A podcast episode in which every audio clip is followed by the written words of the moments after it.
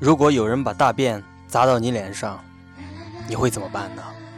首先我完全与电影所表达的思想同步了。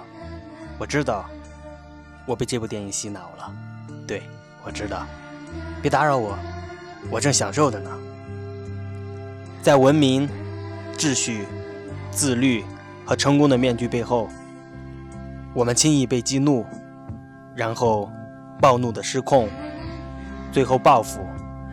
这些暴怒与复仇欲会给我们带来厄运。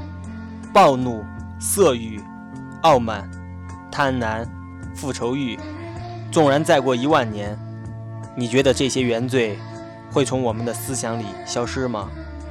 不会的，听众朋友，小看人的力量吧，因为，因为你也，因为你也看到过，你也经历过那些丑陋的行径，我们都知道那样不对。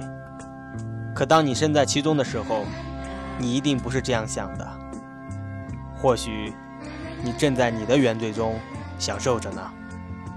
人们问我，你为什么每天都在看书？我告诉他们。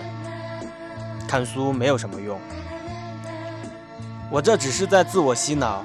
对，对于我来说，我选择自我洗脑，通过书籍，免得让生活中无时无刻的丑恶装满我的灵魂。我们永远战胜不了人性的弱点，但反抗会为我们赢得尊重。